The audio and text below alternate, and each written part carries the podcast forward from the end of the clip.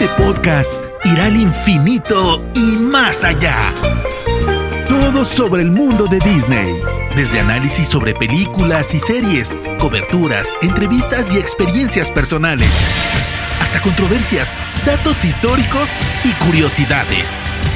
Esto es Experimento 626. Ohana significa familia. Con Diana Su.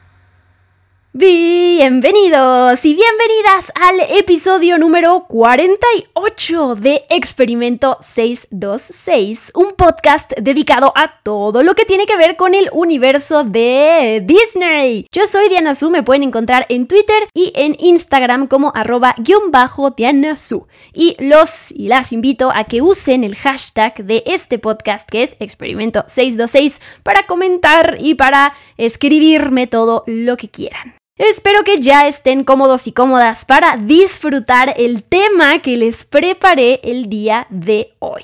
¿Cuáles son los mejores sidekicks de películas animadas de Disney? Sin contar las películas de Pixar. La verdad es que es una tarea bastante difícil. He querido hacer este podcast desde hace tiempo, pero cuando se trata de hacer un ranking y de elegir cuáles son tus favoritos y menos favoritos, y te das cuenta de que tienen tantos, como que te tienes que concentrar, sentarte y es como que vamos a elegir con cuál conectas más, cuál es el que más recuerdas, cuál es al que le tienes más cariño, ¿no? Entonces, bueno, lo logré.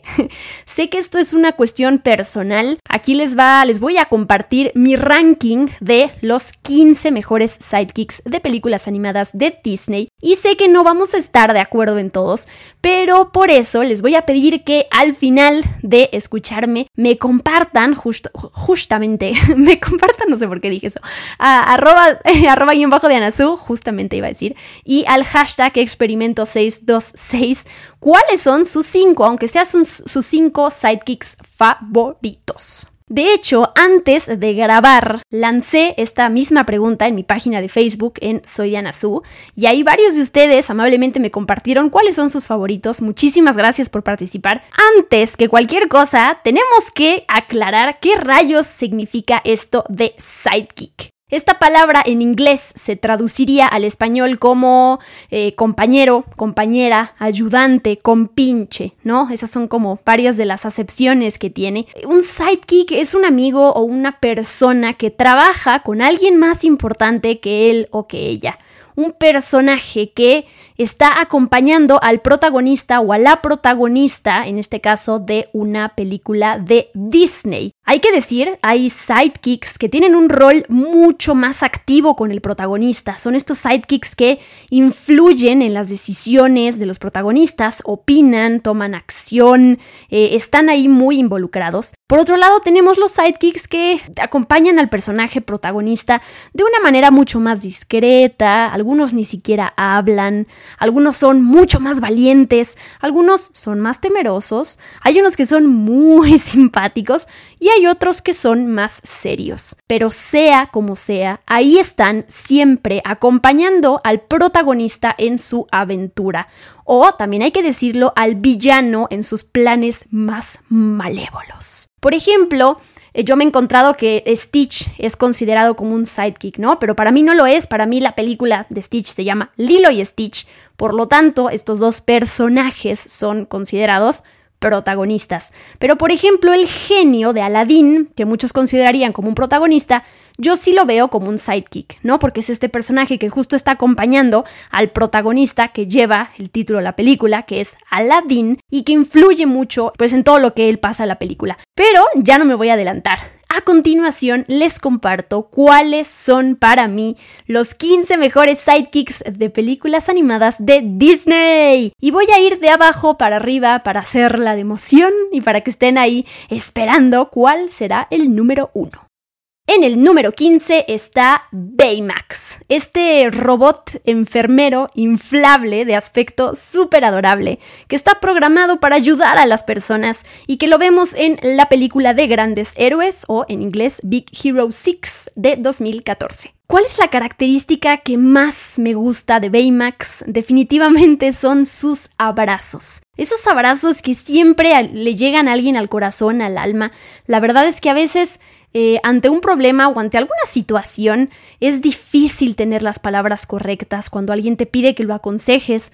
Lo, lo único que puedes hacer a veces es solamente escuchar y responderle a esa persona con un abrazo. Yo soy alguien que justamente le gusta mucho abrazar, así que es algo con lo que me identifiqué enseguida con Baymax. Y bueno, algo que también me encanta del personaje es cuando ya no tiene mucha batería, cuando se le está acabando la pila, tal cual actúa como una persona borracha, así como que no puede subir las escaleras y se cae. ¿Se acuerdan de esa escena? Bueno, eso también se me hace muy, muy tierno del personaje. Les puedo compartir como dato curioso con respecto al diseño de Baymax Max. Uno de los directores, Dan Hall, dijo en una entrevista que pues él quería para esta película lograr hacer un robot como jamás se hubiera visto en la historia, ¿no? Completamente original. Y bueno, hay que decirlo, eso es difícil con la cantidad de robots que tenemos en la cultura pop. Terminator o Wally o C3PO, los robots japoneses, podemos nombrar una lista enorme. Eh, así que era una tarea difícil y podemos decir que se logró, todavía cuando no sabían cómo se iba a ver este personaje de Baymax fue la artista Lisa King, que trabajaba en la película, a quien se le ocurrió la idea de que tenía que ser un robot abrazable. Hola, yo soy Baymax, tu asistente médico personal. Recibí una alerta de atención médica cuando dijiste, au. En el puesto número 14 puse a Terk y a Tantor eh, de la película de Tarzán de 1999. Y sí, los puse como dúo. Ya verán más adelante que hay personajes que aunque estén en la misma película, los separé y los puse en diferente posición en la lista. Pero bueno, ellos están juntos. Terk, hay que aclarar, porque me, encanta que hay personas que todavía no saben que Terk en realidad se llama Terquina y es un personaje femenino, es la mejor amiga de Tarzán. Eh, la razón por la cual es un personaje femenino es porque eh, la productora Bonnie Arnold de la película ha contado que cuando algunos actores masculinos fueron a audicionar para interpretar, bueno, para darle vida a Terk, ninguno hizo clic con el personaje hasta que llegó Rosie O'Donnell. Funcionó perfectamente bien y consiguió el papel. Yo no sé ustedes, pero debo admitir que estos dos personajes llegan a desesperarme en la película de, de Tarzán. Sobre todo Terk, porque Terk es como que sí llega a bulear a Tarzán, ¿no? Le juega algunas bromas pesadas y para dejarlo entrar en su grupo de amigos, le pide eh, hacer algunas tareas bastante difíciles. Y la verdad es que Tarzán, que siempre le encanta la aventura, pues lo logra todo, ¿no? Pero bueno, a Terquina hasta además le da como que penita admitir que Tarzán es su amigo, ¿no? Es como de, ay, no, qué oso. Entonces, sí se me hace un poco mala onda. Se la pasa regañándolo, pero bueno, sabemos que lo quiere. Y además, por el otro lado, Tantor, este elefantito, que además es hipocondríaco, entonces todo el tiempo siente que, que algo le picó, que algo le pasa, que ya se enfermó, que no sé qué. La verdad es que llegan a desesperar estas dos personalidades. Pero me gusta mucho porque hay un punto en la película cuando, además, Terk, ella todo el tiempo está tomando las decisiones de qué hacen tanto ella como Tantor, ¿no? Hasta que cuando Tarzán se va al barco y, y Terk le dice, no lo vamos a ayudar, y Tantor se voltea por fin, le pone un alto a, Terk en estos momentos cuando se porta bastante sangrona y le dice, a ver, nuestro amigo está en problemas y necesita nuestra ayuda, así que vamos a ir a ayudarlo. Y me encanta porque aquí y varias veces en la película nos damos cuenta de que ambos personajes, cada uno con sus respectivas personalidades, la verdad es que son leales a Tarzán y terminan ayudándolo. De hecho, Terquina se termina vistiendo como Jane para llamar la atención de Kerchak. Así que se meten en problemas para ayudar a su amigo Tarzan. Así que costó que se, que se ganaran mi corazón en un principio, pero los quiero mucho a los dos. Y tienen su número musical en la película de Tarzan que es Desbaratando el campamento.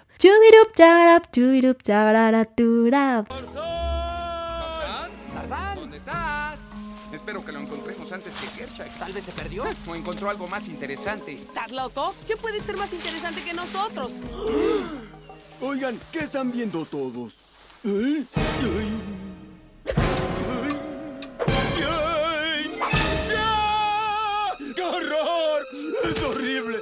¡Escóndanme! Amigo, contrólate. Estás avergonzándome. ¿Eh? Estas cosas no están vivas.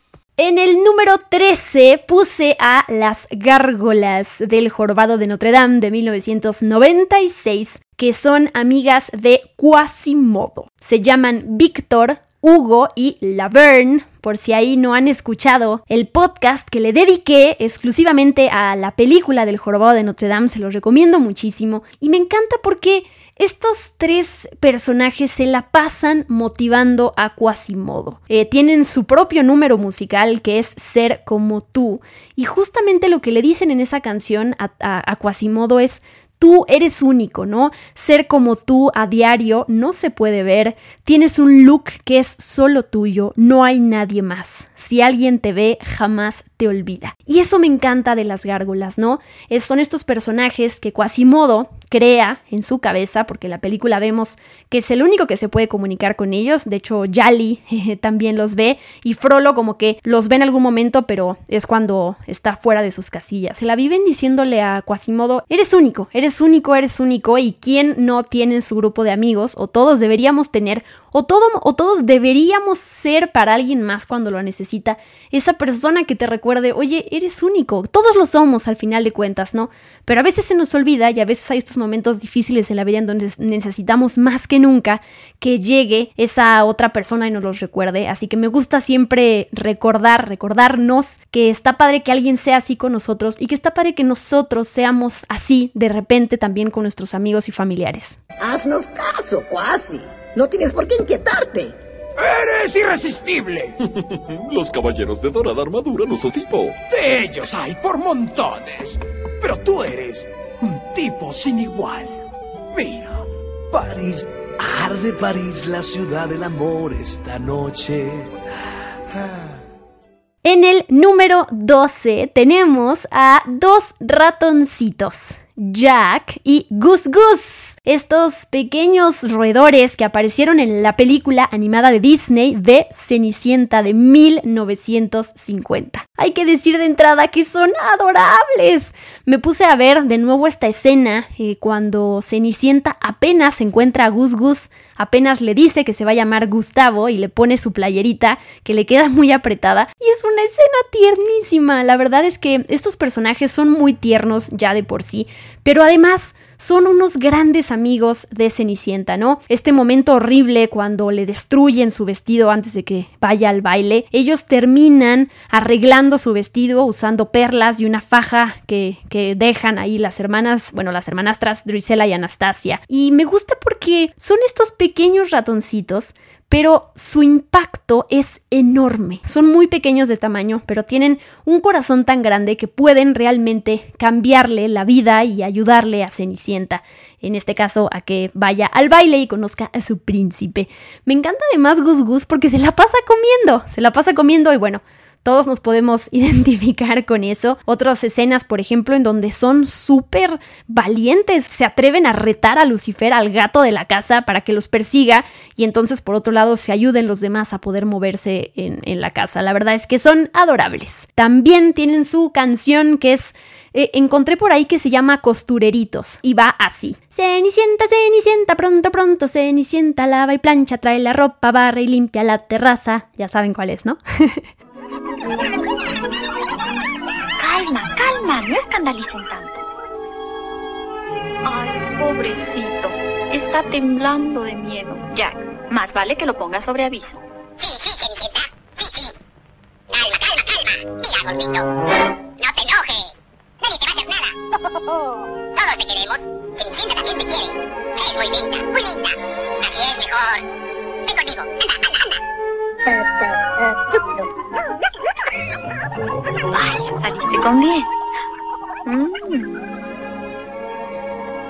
Vamos a probártela, a ver cómo te queda. un poco apretado, pero tendrás que conformarte. Ahora te pondremos un nombre. Mm, ya sé cuál. Gustavo, eso es. Pero de cariño te diremos Gus. ¿Te gusta Gus Gus? ¿Te gusta? ¿Te gusta? Uh, Gus Gus. Sí. En el número 11 están las hienas de El Rey León de 1994 y me perdonarán ustedes, pero eh, hay un empate. También puse al personaje de Le Fou de La Bella y la Bestia. Shenzi, Bensai y Ed son estas hienas que trabajan para Scar, pese a los maltratos que reciben de su parte, porque la verdad él es bastante grosero. Y por el otro lado tenemos a LeFou, que es el secuaz de Gastón.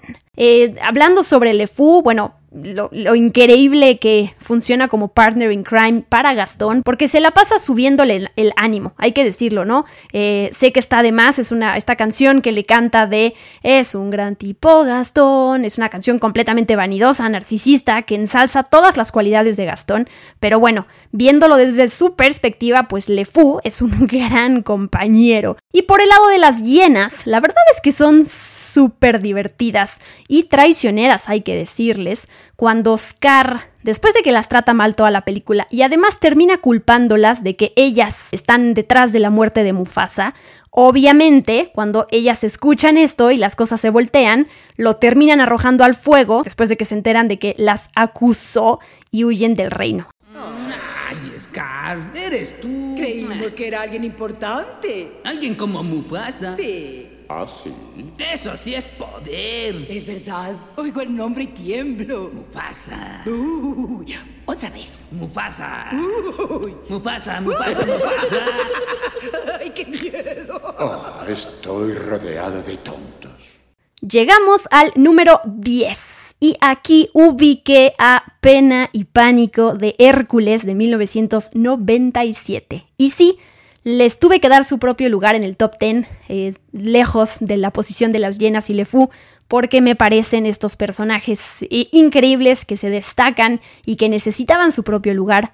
Pain and Panic en inglés. Me encanta cómo se transforman en distintas criaturas, pajaritos, serpientes, niños. Me gusta esta personalidad súper torpe que tienen, cómo se la pasan tropezándose uno con el otro.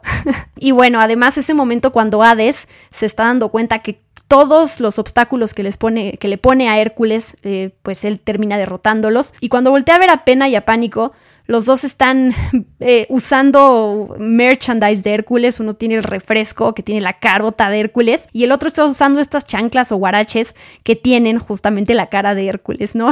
me encantan estos momentos chistosos. Em, también hay que decirlo, tienen sus momentos de lucidez cuando se dan cuenta que pueden esquivar a Hades y que no se va a dar cuenta. Eh, de que hicieron algo mal, pues también se les prende el foquito.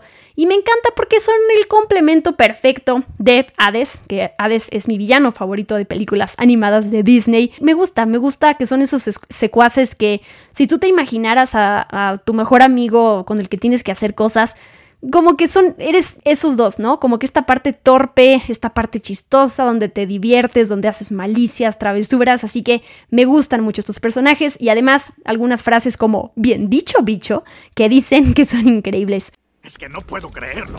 Ya usé todo mi repertorio y ni siquiera le... ¿Qué traes? Puesto. no le gustan mis sandalias, son aerodinámicas. Tengo 24 horas para aniquilar a ese payaso. O el plan que llevo ideando durante 18 años se esfuma. Y tú estás usando su mercancía.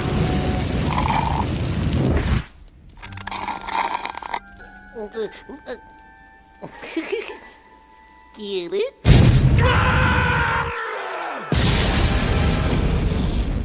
En el número 9 puse a un personaje que estoy segura que muchos de ustedes aman y que pondrían un poquito más arriba, que es Olaf de Frozen de 2013 y también de 2019 de Frozen 2, que bueno, también ya tiene sus propios cortometrajes. Este pequeño muñeco de nieve que fue creado por la propia Elsa en la película, en la primera película de Frozen. Déjenme confesarles que no fui muy fan de este personaje en la primera película, la verdad es que me desesperaba un poquito, pero después eh, me ablandé y, y, se ganó mi corazón, sobre todo en la segunda parte. Tiene estos dos momentos musicales en la primera película, Verano, y en la segunda, Cuando sea mayor. Y después de pensar un poquito más, ¿qué es lo que me gusta de Olaf? ¿Qué es lo que lo hace único? Me gusta muchísimo cómo celebra la vida, cómo celebra el estar vivo, ¿no? Olaf sabemos que en cualquier momento si se acercara a, un, una fogata o algo que está muy caliente podría derretirse y entonces el hecho de que cobrara vida Olaf todo el tiempo lo está celebrando y es algo, una característica que me encanta también para aprenderla a nosotros y estarla practicando en el día a día, celebrar el que estamos vivos. Otra cosa que tiene Olaf pues es que es súper sociable, ¿no? Él con cualquier persona o criatura o árbol o lo que se le acerque, eh, él es sumamente sociable. Esta personalidad del personaje pues se la debemos al actor Josh Gad, que es quien le da vida a este personaje en inglés y que sabemos que muchos de sus diálogos fueron improvisados para hacer reír a los productores. Así que sí, es un personaje que eh, él le da vida, pero él también aportó mucho más allá de las líneas de los diálogos que tenía que decir con su propia creatividad. Me gusta además que el nombre Olaf en realidad lo puede separar como de O, laugh, ¿no? Como eh, tal cual hace referencia a esta parte de reír, eh, de o risa o carcajada, ¿no? O reír, ¿no? De, de ahí viene su nombre. Pero a veces me gusta cerrar mis ojos e imaginar cómo sería si arribara el verano. Ah, ah, zumbar, dientes de león podré soplar y hacer lo que hace la nieve en el verano. En el número 8 puse a otros personajes de Hércules, Pegaso y Phil. Sí, a él también los ubico como dúo, la verdad. Eh, Pegaso de bebé es la cosa más tierna y hermosa del universo cuando Zeus lo está creando para Hércules a partir de estas nubes y le pone las alitas al final y se golpe, se, dan un eh, tope de, de cabeza. Es lo más lindo y tierno. Todos querríamos tener un Pegaso, ¿no? La verdad es que ya cuando crece, eh, que no, no se lleva muy bien con Megara porque desconfía de ella, independientemente de eso, siempre está ahí para Hércules. Siempre está ahí en sus batallas cuando lo necesita. Es muy leal, le ayuda mucho y al final de cuentas, Megara termina ganándoselo. Y además, oigan, tener un caballito que tiene alas y que te puede llevar por todo el mundo, está increíble, ¿no? Y bueno, por el lado de Phil o Philoctetes, cuando, como es un nombre. Eh, completo. Al final es quien entrena a Hércules. Siento que también tiene este tipo de personalidad bastante pesada y de esta personalidad que sientes que no está confiando mucho en ti, en tus habilidades. Pero bueno, entendemos también la historia de Filoctetes cuando la conocemos y pues por qué también perdió como la esperanza en los héroes. Pero ya que conoce a Hércules, ya que lo empieza a coachar y que lo acompaña en sus próximas batallas eh, y siempre diciéndole sus verdades, que eso es otra cosa de la amistad, ¿no? El estar ahí pero estarte diciendo no uses la cabeza, digo como metáfora, ¿no? Pero todo el tiempo estar apoyándote y al final, que tampoco es muy fan de Megara, pero terminan haciéndose amigos todos. Eh, me gustan mucho estos personajes y Phil tiene también su canción que es La Última Esperanza, justamente cuando Hércules va a buscarlo y él se niega a entrenarlo hasta que accede, básicamente obligado por, un rayo que le cae. Ser héroe sin artes goza de vocación. Lo mismo que al pintar se usa el corazón. No basta ser fuerte, ni es cosa de suerte. Hay que superarse y crecer. Así se hace. Con mi última oportunidad. Antes que algún malvado me deje atrás. Contigo mis sueños se harán realidad. Muestra tu poder, haz siempre un buen papel. Sigue.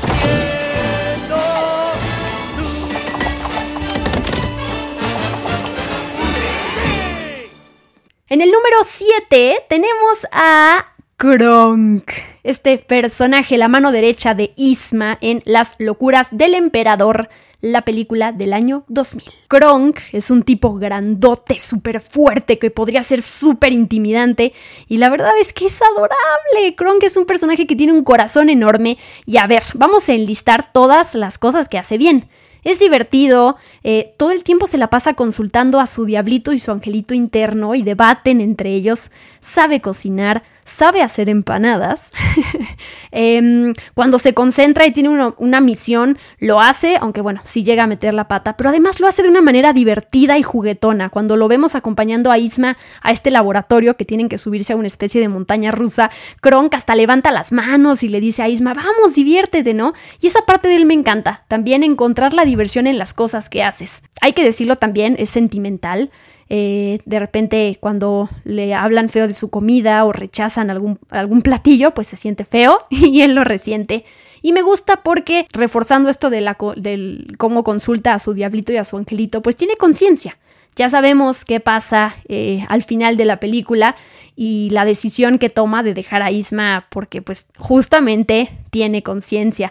Esta escena en donde lo vemos saltar la cuerda, improvisar, eh, ser juguetón con los niños, la verdad es que es un personaje increíble y hay que decir que además, además de todo esto, soporta a Isma.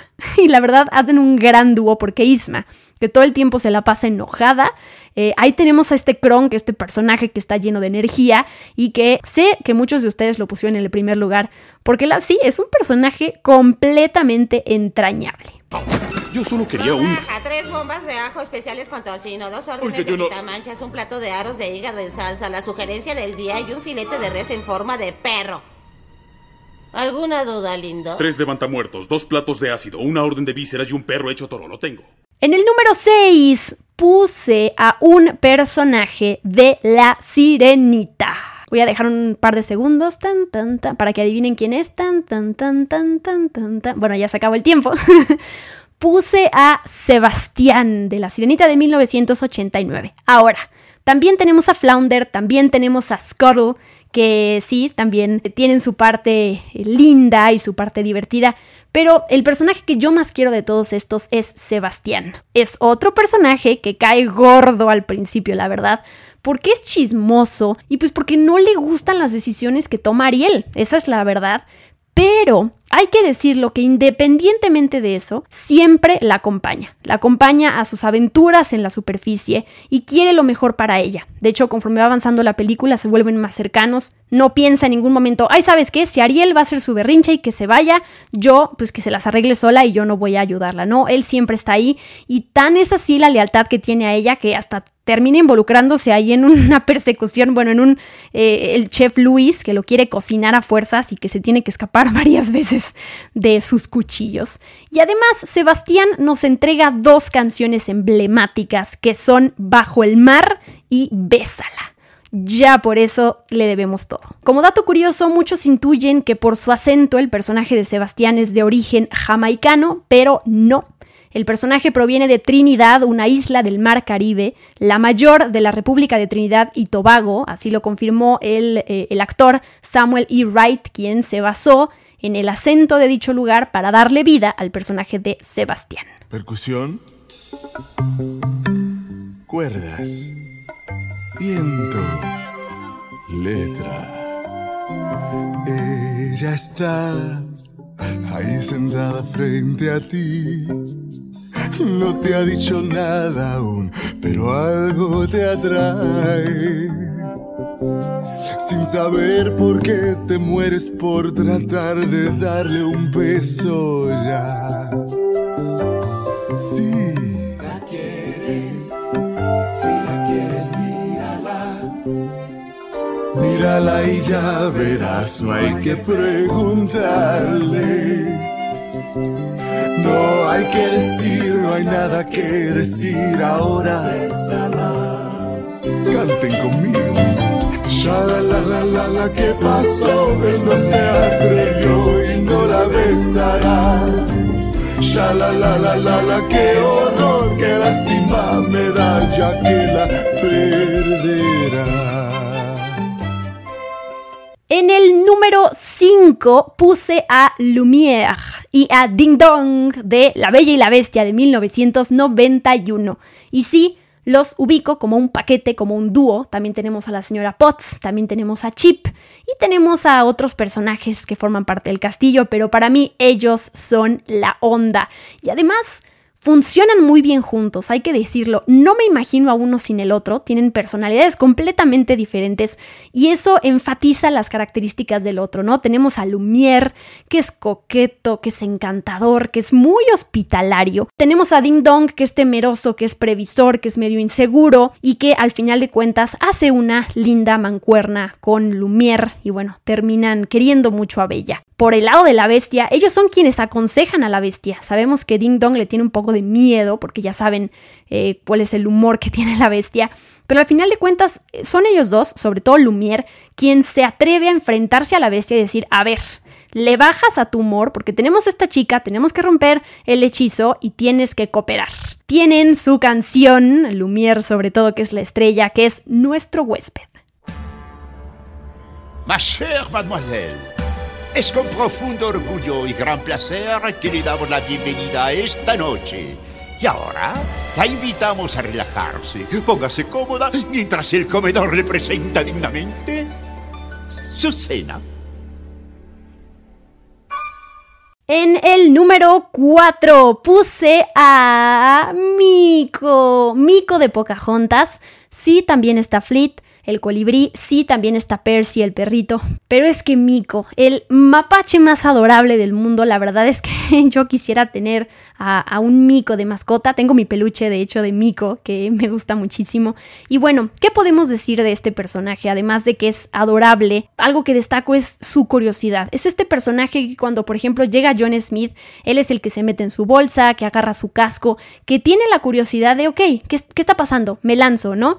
De repente lo vemos caerse lanzarse de un acantilado y le da pavor y se medio agarra de Flick eh, para que, porque piensa que lo va a salvar. Pero bueno, la verdad es que, que Miko es bastante eh, valiente también y es un personaje sumamente leal a Pocahontas. Hay que decirlo además que sabe peinar. En un momento vemos cómo le hace una trenza a Pocahontas. Así que Miko es justo este tipo de sidekick que no habla, pero está ahí acompañando las aventuras del personaje principal, que en este caso es Pocahontas. Y también es muy sociable cuando le abre las puertas de su vida a Per a este personaje, a este perrito de Radcliffe, del villano, terminan siéndose amigos y terminan quedándose y bueno, hacen una amistad súper linda entre ellos dos, aunque las cosas eh, no empiecen bien porque Miko también es bastante molestón, bastante juguetón con Percy y pues a él no le gusta porque es un perro de la, de la alta alcurnia. Hay otro momento súper tierno, es que la película está llena de momentos tiernos con Miko, pero por ejemplo cuando Flick se llena de agua y entonces Miko presiona su pancita para que se desinfle y se le salga toda el agua, ese tipo de, momentos se me hacen súper tiernos.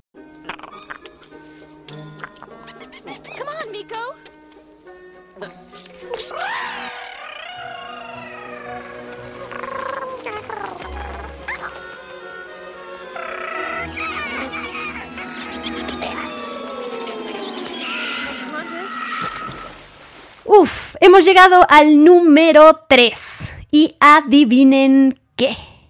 En esta posición ubiqué a Timón y Pumba de El Rey León de 1994. Sí, sé que básicamente algunos de ustedes hubieran ubicado a Timón y a Pumba en primer lugar. Pero bueno, aquí está en el tercero, que la verdad es un gran puesto también. ¿Qué podemos destacar de este dúo y su dinámica, que son lo máximo? Básicamente salvan a Simba de la muerte. Esa es una. Además, nos comparten una de las filosofías más importantes de la vida, que es Hakuna Matata, sin preocuparse, es como hay que vivir. Eh, bueno, esa es la segunda. Y la número tres es que se arriesgan a tener una amistad con un león. Si se ponen a pensar una suricata y un jabalí acercándose a un león que en cualquier momento se los podría comer, la verdad es que se arriesgan y hacen una eh, amistad única. Además de que nos entregan varios momentos musicales muy icónicos. Ya mencioné Hakuna Matata, también tenemos un momento de Esta noche es para amar. Y qué tal de ese momento súper chistoso cuando tienen que ser la carnada y entonces se ponen a bailar el hula hula y cuando Timón dice, ¿qué? ¿Quieres que me ponga falda y baile hula hula? la verdad es que son lo máximo estos personajes y se ganaron el corazón de la audiencia que tuvieron esta película, bueno, que es la tercera película del Rey León que se llama como 1.5, que justo funciona como la película del Rey León, pero vista desde la perspectiva de Timón y Pumba, eh, que de hecho está en Disney Plus por si no la han visto, pero bueno, estos personajes con sus chistes, que se llevan increíble y que sacan adelante a Simba. Hienas. Odio a las hienas. ¿Cuál es el plan para engañar a esas criaturas? Carnada. Buena idea. Oye. Por favor, Timón, hay que distraerlos de alguna forma. ¿Qué quieres? ¿Que me ponga falda y baile hula hula? ¡Wow! Se te antoja una carne bien jugosa a ti. Deberías a mi amigo entero devorar. Y te gustará, tú ya lo verás. Solo tú te tienes que formar. ¿Tienes ganas? De tocino. Es un cerdo. Puedes ser un cerdo tú también. ¡Sí! Pues bien, queridos amigos y amigas, hemos llegado al puesto número 2 y con esto se define quién va a estar en el número 1 también. Me costó trabajo elegir el primer y segundo lugar. ¿Qué tal? Yo siempre la hago de emociones, que me, me, me divierto y me encanta hacer estas cosas y me gusta transmitir esa emoción. Pero bueno, aquí les va. Fue difícil, pero ustedes saben que yo tengo un amor incondicional por el clásico animado de Mulan. Así que, en primer lugar de esta lista, puse a Mushu. Y quien me queda en segundo lugar que no he mencionado, pues nada más y nada menos que el genio de la película de Aladdin de 1992. Sí, también está Abu, pero digamos que lo pongo aquí al lado del genio, pero es un personaje, un sidekick que tampoco ubiqué para que tenga un lugar propio en, en, la lista de sidekicks. Como les decía al principio de este podcast, el genio es este tipo de sidekick que influye muchísimo en el protagonista. O sea, Aladdin no hubiera podido hacer todo lo que logró en la película si no hubiera sido por el genio y sus tres deseos que le va concediendo, lo saca de la cueva, le ayuda a que no se ahogue y también hay que decirlo, por el otro lado, el genio no hubiera logrado ser libre sin Aladín, sin que Aladín hubiera usado su tercer deseo para decirle eres libre, genio. Y me encanta esta dinámica, la verdad, el genio, bueno, ¿qué podemos decir del genio y su personalidad? O múltiples personalidades en realidad, es lo máximo. Todo se lo debemos al gran Robin Williams, eh, esta personalidad extrovertida, divertida, creativa. Vemos una cantidad de personajes y bueno, también hay que decirlo al doblaje de las diferentes regiones que le dieron vida al genio, que también son lo máximo. De todo lo que podemos destacar del genio, la verdad es que con lo que yo me quedo es cómo todo el tiempo le está recordando a Aladdin que tiene que ser él mismo. Además, la dinámica que tiene con todos, o sea, con Aladdin, con Jasmine, con la alfombra mágica, con Abu, por supuesto, eh, la verdad, el genio sé que muchos lo van a poner en primer lugar. Es un gran personaje. Y bueno, tiene su canción, Un amigo fiel, y también Príncipe Ali, eh, y nos hace felices, hay que decirlo. Interesada ni Alibaba pudieron nunca imaginar la suerte que mi amo mostrará con la gran magia que lo hará triunfar. Que a sus puños brinde gran poder, un arsenal tremendo poseer. Vaya que sorpresas va a tener, solo la lámpara debe brotarle. Mi amo Aladdin, ¿qué es lo que va a pedir? Tomaré su orden porque usted tiene un amigo fiel en mí. ¡Tan! Hemos llegado al puesto número uno que ya se los dije, que es Mushu. Mushu del clásico animado de Mulan es mi sidekick favorito por siempre de los siempre. Es este dragoncito que logra redimirse en la película porque los ancestros no querían enviarlo a cuidar a Mulan. Me gusta muchísimo su sarcasmo, me gusta mucho esta seguridad con la, que se maneja y cómo habla del mismo, ¿no? Soy el, este dragón y me tienen que temer y te voy a ayudar. Eh, toda esta parte, la verdad es que me gusta mucho cómo tiene confianza en sí mismo. Me gusta mucho cómo protege a Mulan, cómo de repente vemos que le prepara huevos en la mañana antes de que se vaya a entrenar.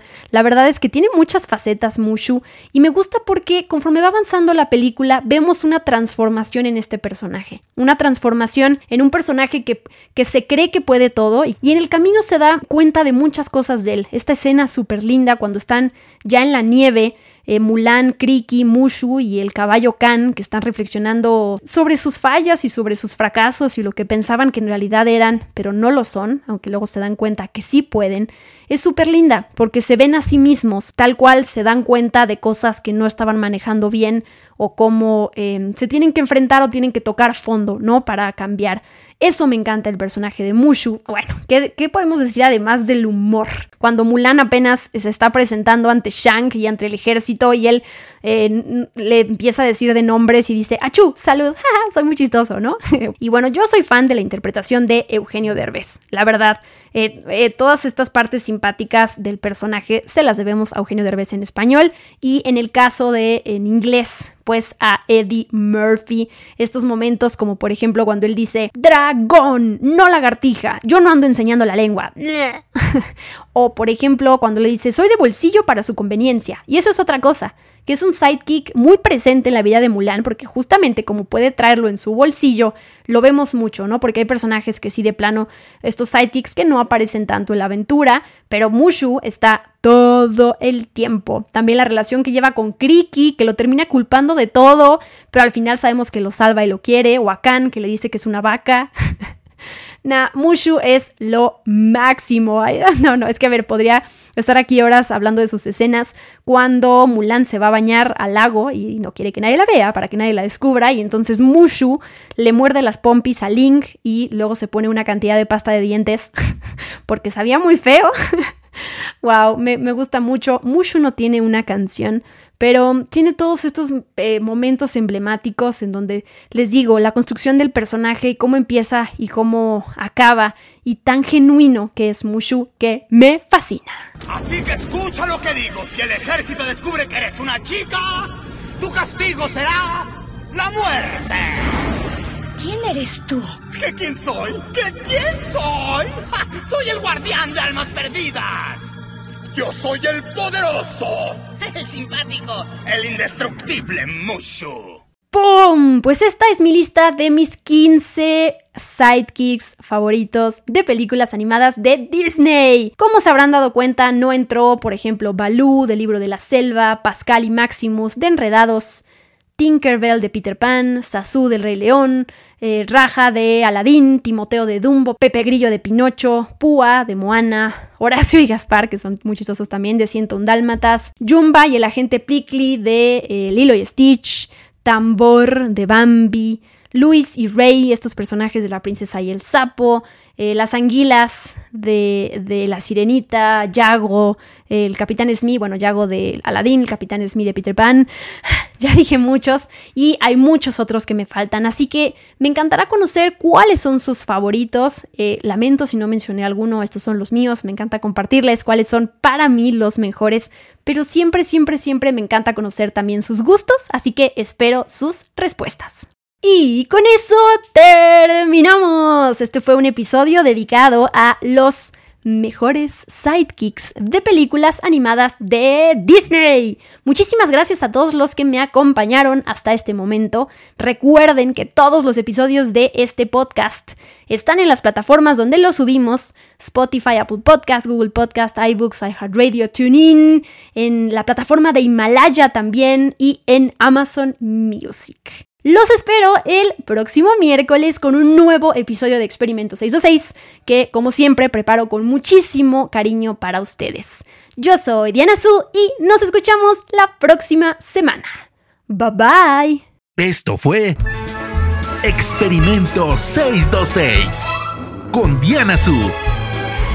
Gracias por acompañarnos. Los esperamos en el próximo episodio. Hakuna Matata.